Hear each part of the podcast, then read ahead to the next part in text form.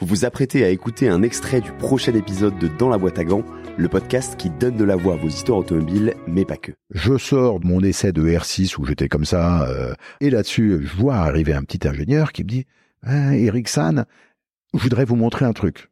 Alors il m'emmène dans l'atelier et il me montre la TW 125. Il me dit Vous nous l'avez demandé, on vous l'a faite.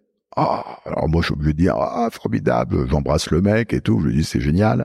Il dit la seule chose c'est qu'on voudrait vous demander de valider l'étagement de la boîte de vitesse. Je dis évidemment, etc. Je prends la moto, je fais 1, 2, 3, 4, 5, je me mets à fond et, et je fais mon tour.